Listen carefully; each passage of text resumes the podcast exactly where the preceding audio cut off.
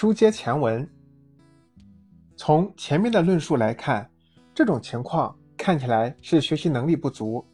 其本质却是学生在自控力心理资源上的过度消耗。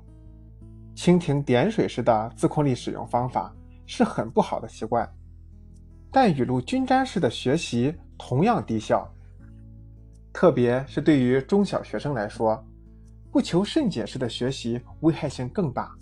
会直接导致每一科都达不到最理想的状态。孩子不但不能获得成就感，还会导致挫败感不断增加。要避免发生这种情况，父母就要特别注意培养孩子科学使用自控力心理资源的能力，帮助和引导孩子了解自己的强项。和弱项，清楚自己的极限，然后制定更加高效合理的计划。比如，针对日常学习，可以和孩子一起制定计划，先理性评估孩子各门学科的学习状态，再合理的帮助他们分配自己的学习时间和要完成的学习任务，同时鼓励并指导他们。将一天中最重要的学习任务安排在自己精力最充沛、效率最高的时段，以保证孩子能在自控力心理资源比较充沛的时候完成最重要的任务。或者指导孩子每次只专注于一件事，培养孩子不要被其他事物分心的自我意识。具体的训练方式可以是在某个时间段。只设定一个目标，在这个过程中尽量不要打扰孩子，但需要陪伴他，以便快速的帮助孩子解决问题，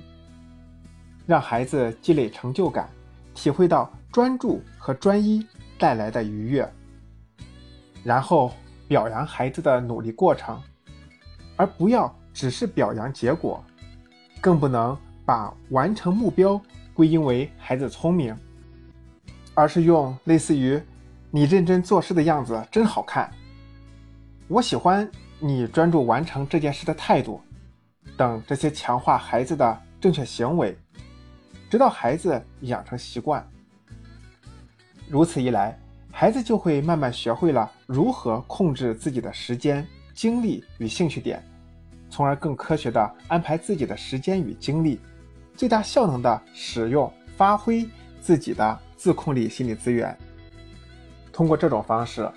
孩子也能逐渐找到自己的内在驱动力。再通过日复一日的坚持和实践，他们的自控力不仅不会过度消耗，还会逐渐增强。同时，也有助于培养强度更高的意志力与坚毅力。